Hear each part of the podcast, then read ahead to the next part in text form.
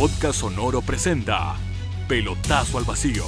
Análisis, comentarios, efemérides y todo sobre el mundo del fútbol. Conduce Jorge Gómez Pelotazo. Pelotazo al Vacío. Hola, ¿cómo están? Iniciamos el capítulo 16 de la segunda temporada de Pelotazo al Vacío. Y lo hacemos con un periodista que tuvo la lucidez de dejar de ejercer para ser dirigente. Claro, los periodistas somos odiados y los dirigentes no tanto. Hoy sueña con hacer grande a Trasandino de los Andes. ¿Cómo está Harold Mike Nichols? ¿Qué tal? ¿Cómo están? Un saludo a usted y a toda la, la gente que nos escucha. Harold, metámonos en la máquina del tiempo y retrocedamos 15 años. Mermeladas, jamones, Chile pierde 6 a 1 con Brasil, queda fuera de la Copa América 2007. Nelson Acosta te renuncia en el avión. ¿Qué pasaba por tu cabeza? Bueno, primero la, la, renuncia de Nelson fue bastante inesperada por el momento y por todo lo que, lo que se había vivido en esa jornada de, mucha indisciplina. Me la dice en el avión, yo normalmente me siento solo, soy muy mal compañero de viaje porque duermo la mayoría del viaje. Pero él me, cuando voy pasando hacia atrás me dice, no, no, siéntate aquí adelante conmigo. Y yo le digo, en la primera fila, y me senté con él. Y ahí me dice, mira, quiero dejar la selección. No, le digo, Nelson, conversemos en Santiago. No, me dijo yo, ya con estos muchachos ya no tengo cómo, cómo convencerlos, cómo contactarlos, así que me es imposible, te lo agradezco mucho, pero ya no quiero seguir más. Y bueno, así fue la historia de, de su salida y ahí hubo que empezar a pensar en cómo enfrentábamos el fútbol. ¿Y cómo se afrontaba la, la, indisciplina en ese momento? Porque estaba, fue un año bien jodido. En Canadá también, en el Mundial Sub-20 también hubo, hubo actos de indisciplina, luego la selección adulta. ¿No te dan ganas de renunciar y mandar toda la cresta? No, eso nunca. No, eso nunca. Eso es entregar la oreja antes de tiempo. No, no, eso nunca estuvo. Ahora lo de la selección de Canadá fue posterior. Y, pero eso fue una, también una tontera. Eso es más de, niños chicos. Pero claro, había un, una evidente muestra de poco profesionalismo de parte de nuestros futbolistas de élite que atentaba contra nuestros rendimientos deportivos y, y, contra la imagen que queríamos presentar frente a la, a la, comunidad, frente a la sociedad.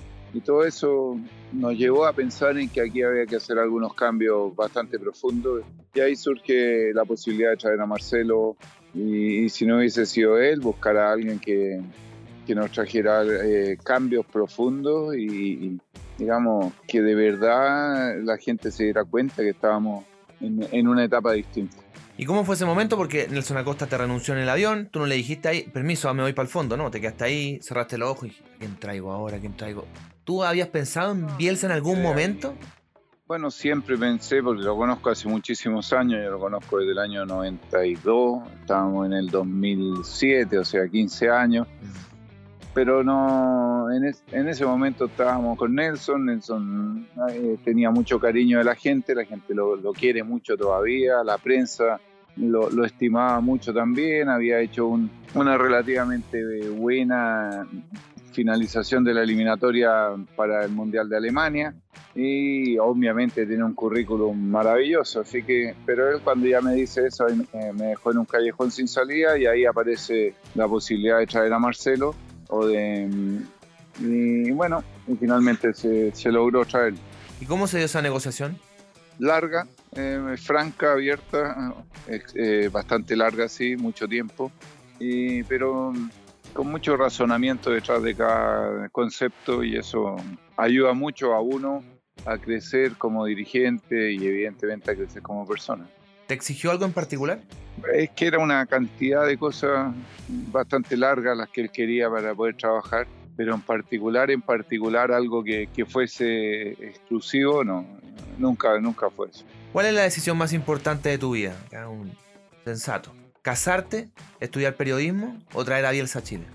No, casarme de todas maneras. Eso me permitió hace más, casi 35 años empezar a construir una familia y hoy día tengo una, una familia maravillosa que, que el casarme me, me, dio esa posibilidad, así que de todas maneras ahí no hay, no hay, dos, ahí no hay dos opiniones. Y ya que hablas de casarte, perdón la pregunta, pero Harold May Nichols es macabeo? No, yo no tengo esa virtud, desgraciadamente.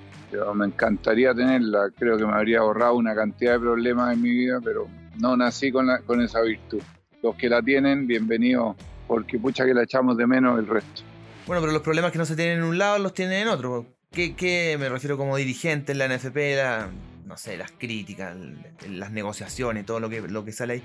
¿Qué te ayuda de la vida matrimonial para ejercer como dirigente, cosa que practicas hasta hoy día? Bueno, muchísimo. La, principal es ser capaz de convivir en pareja, digamos. Eh, no es fácil.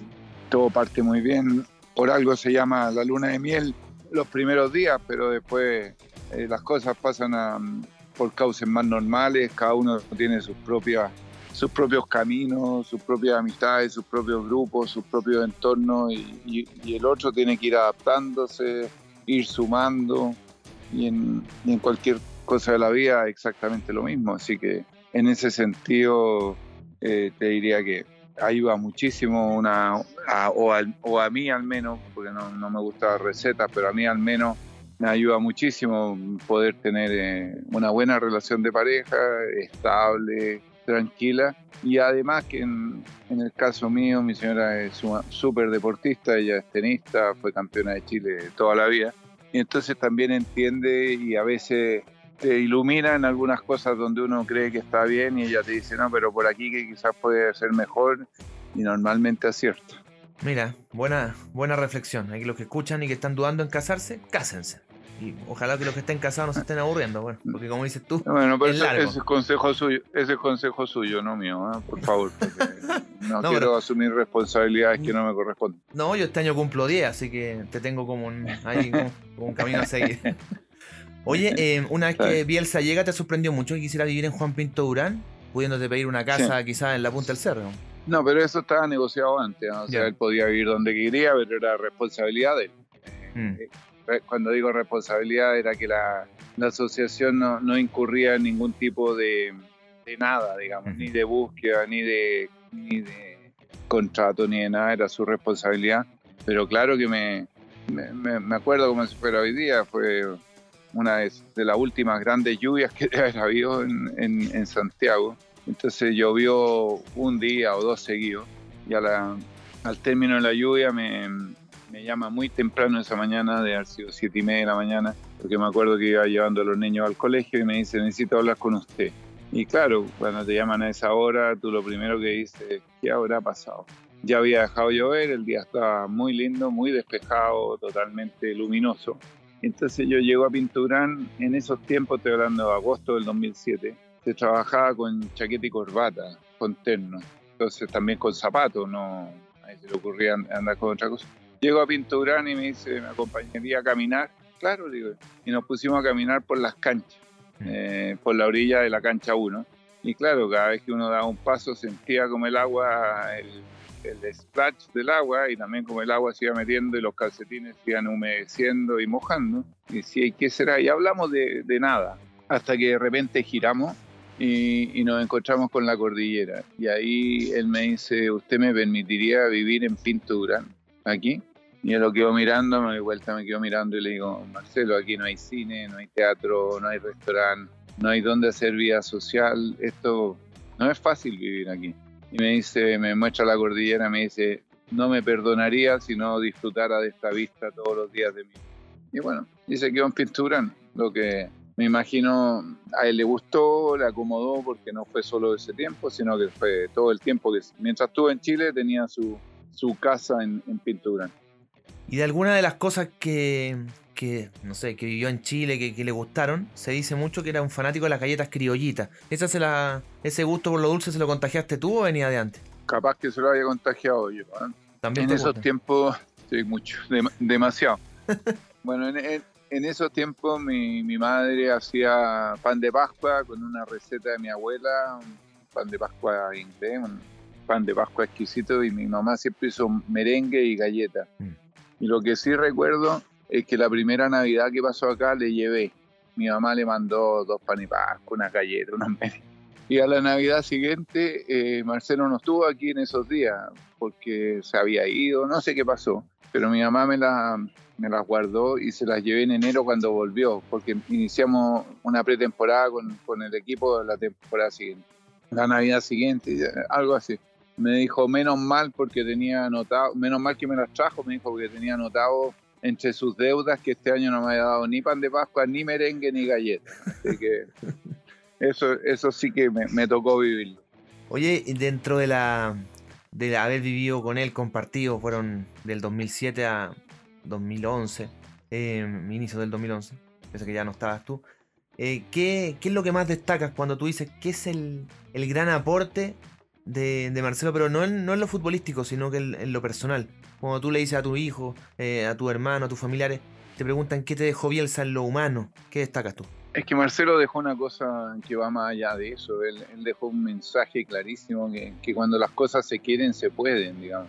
Independiente si me lo dejó a mí o, a alguien en particular, se lo dejó a la comunidad en general. Nos dijo a todos, si ustedes quieren, se puede, pero hay que cumplir todo esto para hacerlo. Y ese mensaje yo creo que, es lejos del más fuerte que nos, nos dio, digamos, más allá si jugábamos con tres en punta, si el chupete se enganchaba y todas esas discusiones que nos encantan, pero o que si Gary era 6 o era central o, o por qué no llevamos a no sé qué jugador al mundial, etcétera.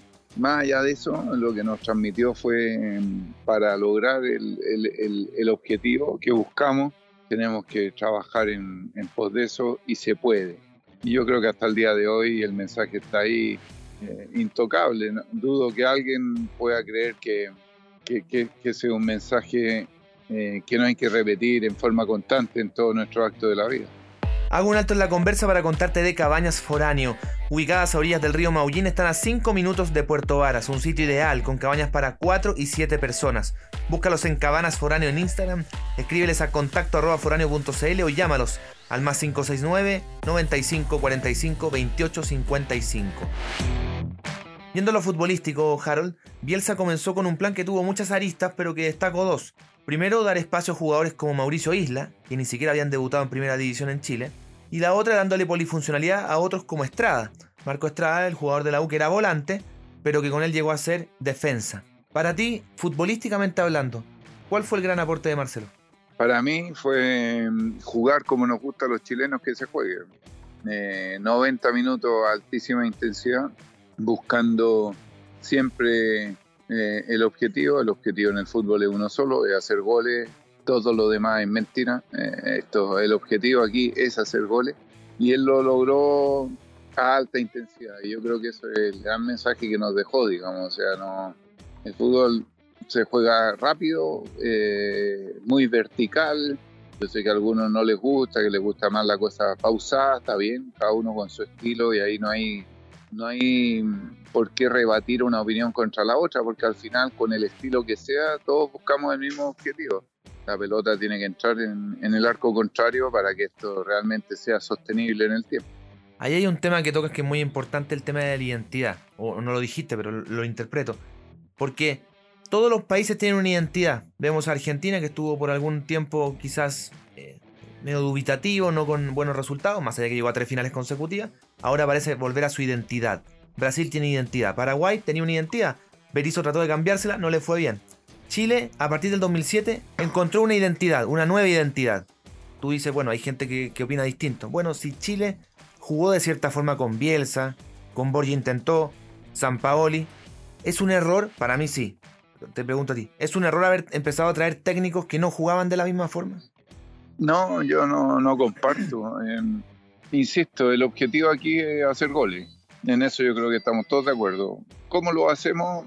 Da lo mismo, digamos, porque si yo hago cinco goles de rebote, vale lo mismo que cinco goles con jugada elaborada, que terminen con un centro atrás, una volea espectacular, una chilena, da lo mismo.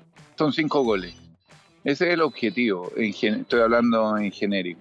Ahora, algunos, algunos directivos, porque al final yo tiendo a creer o, o, traspaso mi experiencia en esto, los directivos elegimos los técnicos de acuerdo a cómo nosotros nos gusta eh, o cómo nosotros sentimos el, el, juego, digamos.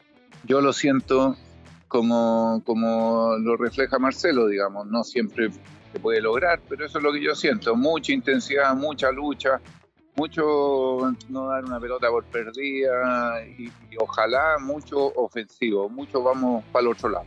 Así lo, así lo siento yo, quizás porque siempre en mi vida he sentido que las cosas tienen que ser así, que hay que ir de frente y hay que enfrentar los problemas para solucionarlos y no esperar que otros te lo solucionen. Pero puede que haya otros que prefieran que las cosas sean más calmadas, más pausadas, más tranquilas, y que a través de eso vamos a lograr el objetivo. No hay una fórmula única, no, no es que esto se hace así porque así. Yo no, no creo, en el fútbol por lo menos no creo en eso. Yo creo que hay una suma de, de factores que al final, cuando yo traigo un técnico a cualquiera, bueno, ese técnico me identifica. Algunos quizás prefieren, y no lo digo en forma peyorativa, pero prefieren una cosa mucho más defensiva, porque en, su vida diaria, eh, actuando a la defensiva, le ha ido bien. Entonces tratan de reflejar eso, logran el objetivo del gol, le ponen el, catenacho y listo, ganaron el partido. Al final el objetivo lo lograron. De ahí a que nos guste a mucho o a poco, ese es otro problema. Pero para mí yo creo que el, el técnico que dirija tiene que reflejar lo que el directivo quiere. Y en el caso mío se dio la casualidad de que lo que a mí me gusta es lo que también a la gente le gusta pero se podría haber dado una casualidad que la gente prefiriera un estilo distinto nomás, un estilo más conservador o un estilo, por último, más pausado, más lento, más elaborado. No sé, yo por eso yo ahí eh, considero que no hay una fórmula única para, para afrontar esta actividad. Es que el estilo le gustaba a la gente porque también fue exitoso. Y entonces es ahí donde voy yo. Si los jugadores... No, yo ahí discrepo. Pero que los jugadores demostraron que jugaban de una forma, ¿por qué la cambias? pero no, pero yo discrepo. A la gente le gustaba el estilo aún no siendo exitoso. Nosotros fuimos a jugar a Brasil eh, por la eliminatoria. Perdíamos 2-0, nos estaban dando un baile. De repente se prendieron las luces, quedamos 2 a 2. ¿Sí? Eh, le expulsaron a uno a ellos. Eh, la gente en Brasil, los brasileros, empezamos a tocar la pelota, gritaban ole ole a favor de Chile, el estadio entero, reflejando el malestar con su equipo se enojaron los muchachos y nos ganaron 4-2. Esa es la historia. Cuando volvimos, veníamos derrotados, o sea, no veníamos exitosos. Y cuando volvimos, llegamos al aeropuerto y la gente nos aplaudió igual.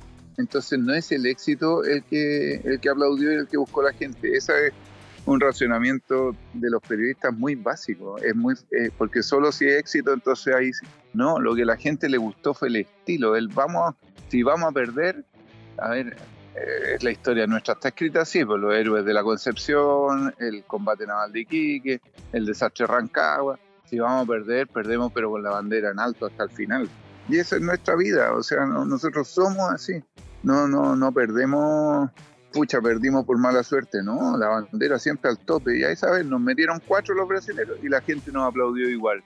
Entonces, eh, no es el éxito. Ahí yo sería muy cuidadoso, porque si no, cualquier cosa exitosa te va a dar, eh, te va a dar pie para creer que eso es lo que la gente quiere. No, no, no. La gente quiere estar con la bandera al tope, incluso cuando se nos está hundiendo el barco. No, seguro. Lo que voy yo es que no es solo el proceso de Bielsa, sino que es hasta que se logra las Copas América porque ese fue el modo que nos llevó a eso. Y esto partió de que se le saca el punto Uruguay en Uruguay por primera vez, que se le gana a Argentina el 2008, que se le gana Colombia el 2009 de visita y se clasifica al Mundial. Son muchas cosas, estoy de acuerdo contigo en eso, pero es el desarrollo. Si Chile ganó una Copa América el 2015 jugando con un estilo que ya llevaba 8 años, ¿por qué Cresta lo cambiaste? Claro, ¿qué es lo que pasa? Tú dices, es que el gusto de los dirigentes. Claro, lo que pasa es que tuvimos de presidente a un técnico. Bueno, y como se gana otra Copa América, ah, estamos listos porque son tan buenos estos cabros que podemos jugar de cualquier manera. Y después ya la cuestión no fue así porque después empezamos a traer técnicos cada vez más distintos que el anterior. Y ahora los jugadores ya no están. Pero hagamos un análisis. Sí. Hagamos un análisis un poquito más frío. Cuando se va a San Paoli, que tenía un estilo muy similar al de Marcelo, no es el de Marcelo, muy similar. Cuando llegaba el momento era mucho más cauto, eh, la cautela en, Marcelo no, no se presenta tan seguido, pero con San Paoli, cuando él tenía que variar a, y meter cinco atrás que los metía porque había que ganar el partido. Y está bien, yo no, tengo ese ánimo de decir, no, que como, no, no, está bien si se ganó así. Pudimos haber perdido la Copa América las dos, las pudimos haber perdido la etapa de Bravo en Estados Unidos, una cosa extraordinaria. Y el que se pierde Higuaín en Santiago es también extraordinario. No, los dos son, pudimos haber perdido, pero ganamos. Y después de San Paoli, por las circunstancias que todos sabemos que son muy desagradables, eh, viene otro técnico y que viene Pisi.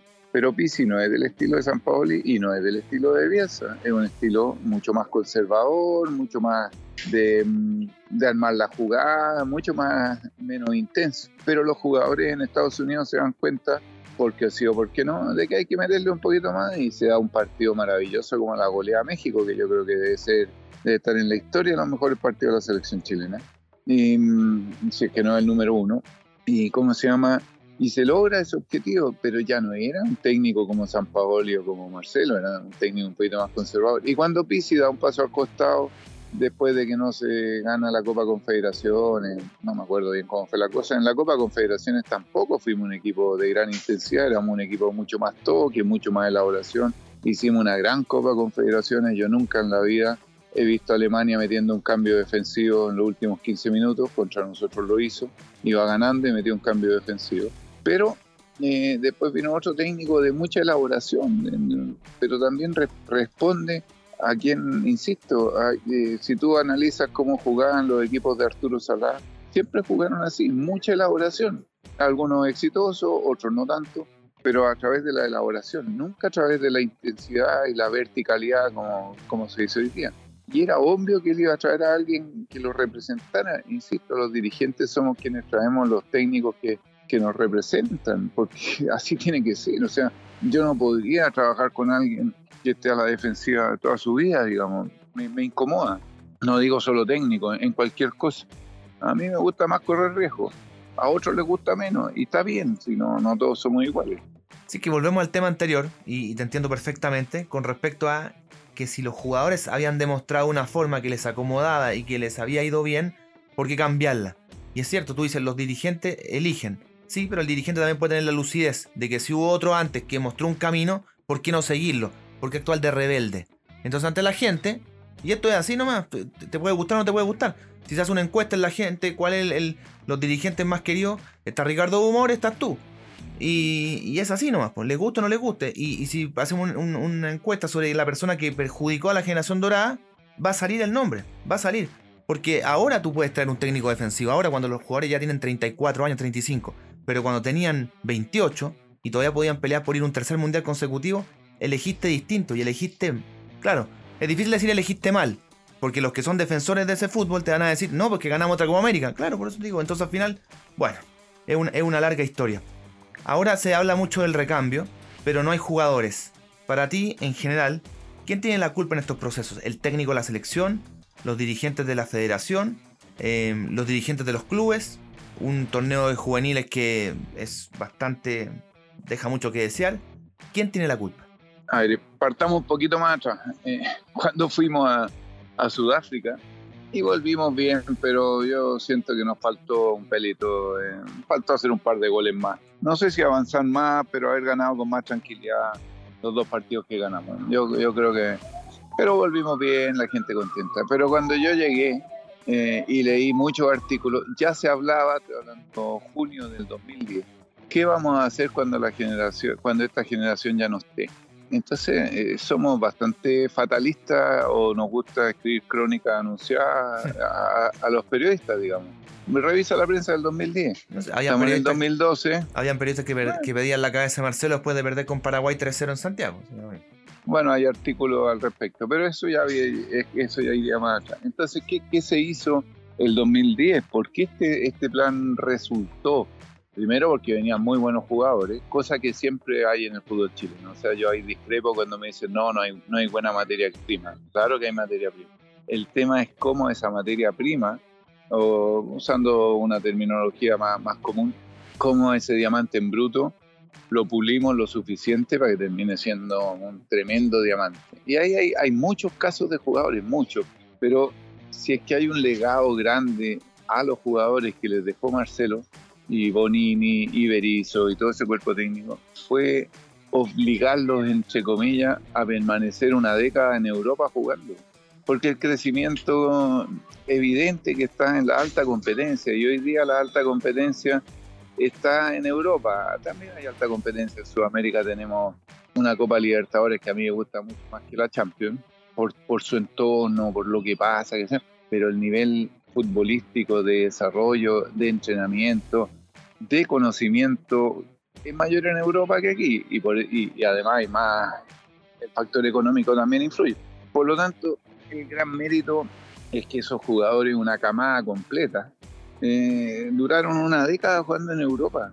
Y ahí hay un crecimiento muy grande. Entonces hoy día lo que hay que hacer es lo mismo que se hizo con, con Marcelo. Salimos a buscar jugadores afuera. Yo, los colegas se olvidan, pero nosotros fuimos a Tulón, salimos segundo, y ahí Marcelo dirigía. Pero en paralelo, Berizzo estaba jugando un torneo en Malasia con una categoría igual a la que teníamos en Tulón.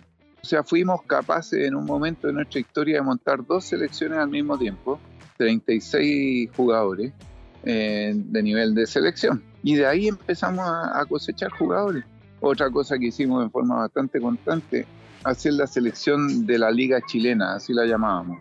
No, no podíamos traer extranjeros porque no era fecha FIFA y salimos a jugar partidos afuera y así jugamos, me acuerdo como si fuera hoy día, uno en México y la figura de la cancha fue Orellana, la figura.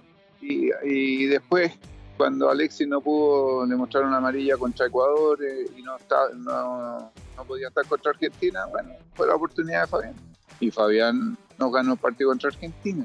O sea, salimos a buscar, invertimos, trabajamos, desarrollamos un proyecto. Las pretemporadas se hacían en pintura y después de la pretemporada conseguíamos jugar uno o dos partidos fuera de Chile cosa que, que tuviera un resultado y los cuerpos técnicos sabían, qué sé yo, el de Católica sabía qué estaban haciendo en la pretemporada y lo coordinaba. O sea, esto no era, yo, yo cuando leo ¿no? que las selecciones hoy día son tres días, cuatro días, yo digo, y, claro, está bien, pero hay todo un trabajo con los elementos locales que se puede hacer y que se debe hacer para sacarlo. O sea, yo hoy día, y te lo digo con mucho respeto, porque, no, porque yo sé que estas cosas generan eh, ruido y polémica, pero lo digo con mucho respeto. ¿Cómo es posible que no hayamos ido a Tulón este año? para mí es inexplicable, porque fueron otras selecciones que en Tulón han hecho menos que nosotros. Nosotros ganamos Tulón, hicimos una final. Ahí deberíamos estar siempre. Parte de nuestro calendario Tulón. Parte de nuestro calendario, no sé, la Alcudia o la Milcap en, en Irlanda del Norte parte de nuestro calendario con los jóvenes. Tres, cuatro torneos internacionales al año, de mucha exigencia y además de mucha supervisión del, del, cuerpo técnico, porque, del cuerpo técnico de la selección. Porque si ellos ven un chiquito que juega bien en Tulón y lo evalúan y todo, ese cabrón ya está preparado para jugar en Chile. Y si no, inventemos un partido, no sé, pues en una fecha no FIFA, en, ahora en agosto, que que no hay fecha FIFA. Inventemos un partido, traigamos una selección cualquiera. Y lo que queremos es evaluar a los nuestros, no evaluar al rival. Pero yo siento que desde que se fue Marcelo, eso eh, cayó en un vacío. Y si tú me dices a mí cuál es el problema, no es tanto el que juguemos a lo defensivo o, o esa conclusión que tú sacas. Para mí el problema es que la intensidad en el trabajo logístico y administrativo disminuyó a casi lo, obligatorio, que son los partidos de la, de la selección. Nos olvidó todo lo otro que tiene que haber detrás y eso nos ha costado más sacar jugadores, porque yo no, no creo que alguien, no algún entrenador de la selección no quiera poner a los mejores jugadores en la selección. Antes de seguir con la conversa, te hablo de Estación Rock. ¿Sueñas con tocar un instrumento? Hay una escuela en Puerto Varas que te enseña a hacerlo. Búscalos en www.estacionrock.cl y revisa la mejor plataforma de clases online en www.errock.com. Y también te cuento de Q Analytics. Son el más grande ecosistema de soluciones tecnológicas y te quieren ayudar. Visítalos en www.qanalytics.cl o escríbeles a info.qanalytics.cl. ¿Volverías a ser presidente de la NFP en algún momento? No, yo, creo que ya pasó, yo creo que ya traté una vez y me fue muy mal, yo creo que ya no, yo creo que lo he dicho tantas veces, claro que después aparezco diciendo una cosa distinta y aparece como medio contrasentido, pero yo creo que tienen que venir nuevas generaciones con nuevas ideas, con nueva fuerza. Y la NFP en sí, la NFP, hoy día el organizar la competencia me motiva muy poco, esa es la verdad. ¿Por qué no quisiste ir de nuevo en la elección cuando se impugnó a Jorge Segovia? ¿Fue por un tema de orgullo o te aburriste de lidiar con tanto oportunista? No, porque perdí. ¿Cómo iba a ir de nuevo si había perdido? Era un contrasentido absoluto. Eh, ¿cómo, ¿Cómo voy a ir a... ¿Cómo voy a ir, eh, cómo se llama? Mm, si ya me habían ganado ya. O sea, perdí la elección. Era absurdo que yo fuera de nuevo si, yo la había perdido. No, nunca estuvo en mi cabeza. Yo, es más, yo me habría ido de la NFP el día siguiente que había perdido y no me dejaron eh, me había ido para que vinieran los que habían eh, ganado, porque hay pedido y había responsabilidad y todas esas cosas, pero me había ido de inmediato porque cuando uno pierde tiene que dar el paso al costado, es lo que corresponde. Sí, pero perdiste con alguien que no cumplía, que hizo trampa, como que ponte tu nación Colombia, pero ecuatoriano. Bueno, también, pero perdiste. esto, da lo mismo el, cómo si uno pierde, pierde. Eh, había perdido y, no tengo quejas contra, contra haber perdido, digamos, yo no, no podría decir que perdí por esto, por esto otro, perdí porque no fui capaz de conseguir eh, los votos para ganar, digamos.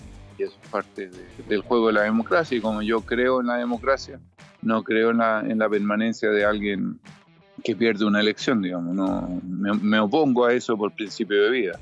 Si hoy hubieras sido presidente de la federación, ¿qué hacías en el caso de Byron Castillo? Iba a lo que se hizo, eh, presentaba los argumentos, sabiendo que las posibilidades eran muy bajas, no dejaba que de esto se transformara en algo más que un tema administrativo, por ningún motivo construía o ayudaba a construir este, este, este show, como calificaron los ecuatorianos, este show mediático, ¿no? Yo presentaba los papeles y esperaba el, fallo y listo. Una vez que llegó el fallo, hasta ahí llegué, digamos. Yo no, yo no seguiría porque es evidente que no va a haber cómo conseguir eh, cambiar la versión, porque no dudo yo que hayan dos, eh, que, Chile sea capaz de demostrar que el registro civil ecuatoriano no tiene certificado de nacimiento de Byron Castillo. Digo.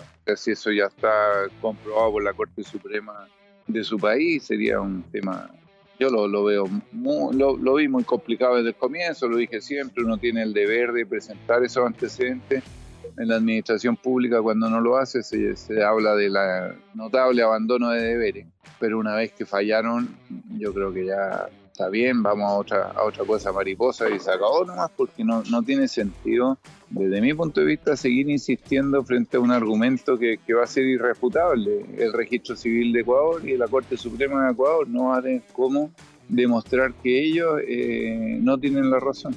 De todas maneras, cuando se habla de eso, también hay otro tema actual en el momento, ya se manifestó el gobierno con respecto a la separación de la Federación de Fútbol de la NFP. ¿Tú intentaste o, en su momento o es que es algo imposible que no va a ocurrir nunca?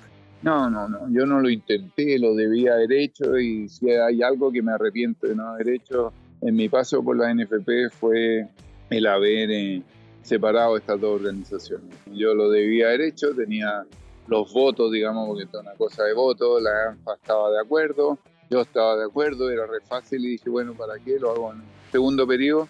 No hubo segundo periodo y eso me equivoqué. Por lo tanto, yo habría preferido que en vez de que a través de un proyecto de ley o de una imposición gubernamental, esto fuera algo natural de parte de, del fútbol chileno, porque es evidente que, que la convivencia bajo el mismo techo de estas dos organizaciones, la NFP y la Federación, no permite actuar de manera ecuánime. Y te, te voy a una cosa muy simple. Si hoy día hay una sanción contra cualquier institución, contra un jugador o qué sé yo, ese jugador va, alega a la primera sala del tribunal, le, le dan un cierto castigo. Apela a la segunda sala del tribunal, ambos tribunales son de la NFP le mantienen el castigo, lo suben, lo bajan, como quieran. No hay una tercera instancia. Si la federación estuviera separada de la NFP, no solo jurídicamente, sino que en todo su funcionamiento, y tuviera sus organismos propios, ahí habría una tercera instancia. Y al haber una tercera instancia, eh, obviamente que se, abrirían otras posibilidades para todos. Ojo que no solo en el fútbol profesional, en la ANFA es lo mismo. O sea, un chico del fútbol amateur que es sancionado hoy día apela a los tribunales de la ANFA y ahí llegó. Entonces, ahí hay una cosa ya que en la práctica te demuestra la necesidad de tenerlo, además de una serie de otros factores. Insisto, yo lo debía haber hecho, no lo hice y hasta el día de hoy me arrepiento de, de no haber actuado con más prontitud en, en, esa, en esa situación. Hay cosas que no hiciste y otras que sí. Eh, por ejemplo, los consejos de presidente que ya no estuvieran los periodistas dentro. Hace una semana hablaba con Ricardo Humor y me decía que el mundo actual exige transparencia, la gente pide transparencia. ¿Tú sientes que, eh, bueno, en su momento fue una buena decisión porque fue la que tomaste, ¿sientes que eso se podría cambiar en el futuro o está bien que eso sean reuniones privadas? Bueno, es que ahí no es que yo lo puse, los colegas a veces no se dan el trabajo de, buscar toda la información, se quedan con el primer ruido. Eso están en, los estatutos de la NFP. Los consejos de presidentes son privados, salvo el consejo extraordinario. Entonces no es que yo, yo lo único que hice fue aplicar el reglamento porque cuando no lo aplica te dice, ah, pero que no está aplicando. Pero cuando lo aplica, ah, es que usted puso la... No, eso estaba de antes. Yo no, no hice ninguna reforma a los estatutos de la NFP. Ahora, está bien lo que dice Ricardo. Hoy día exige mucho más transparencia, por supuesto. Hay mucho más tecnología también. Hoy día se hacen consejos por Zoom. En la época nuestra, ninguna posibilidad, digamos. Eh, no porque no quisiéramos, no había la tecnología, hoy día se puede grabar todo, se puede transmitir por streaming y un largo etcétera. Ahora, yo no, no estoy tan seguro de por qué eh, en los consejos tienen que estar en los periodistas, y lo digo por una cosa muy simple. ¿Podría yo como un, como un dirigente estar en las reuniones de pauta de algún periódico, de alguna radio para un programa deportivo? No, ¿Por qué? Porque esas son privadas. ¿Y por qué el fútbol tiene que ser público y, lo otro privado? O sea, ¿ustedes me, dejarían en la radio o en el diario que yo esté ahí presente, yo y todos los que queramos, dirigentes presentes en las reuniones de pauta? No. Entonces, eh, con el fútbol existe una, no voy a decir doble estándar, pero muy similar, en donde la exigencia siempre es mayor hacia el fútbol, pero no para el fútbol.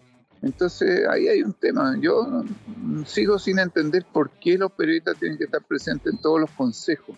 No, no lo entiendo, digamos. O sea, eh, si es que alguien me lo explica, si es que es por el tema de la transparencia, bueno, pero es que entonces tendrían que estar en todos los consejos de ministros, en todos los consejos, eh, el resto podríamos estar en todas las reuniones de pauta, en todos los directorios de las empresas. ¿Por qué los periodistas no piden estar en, en el directorio de Codelco presente, por ejemplo?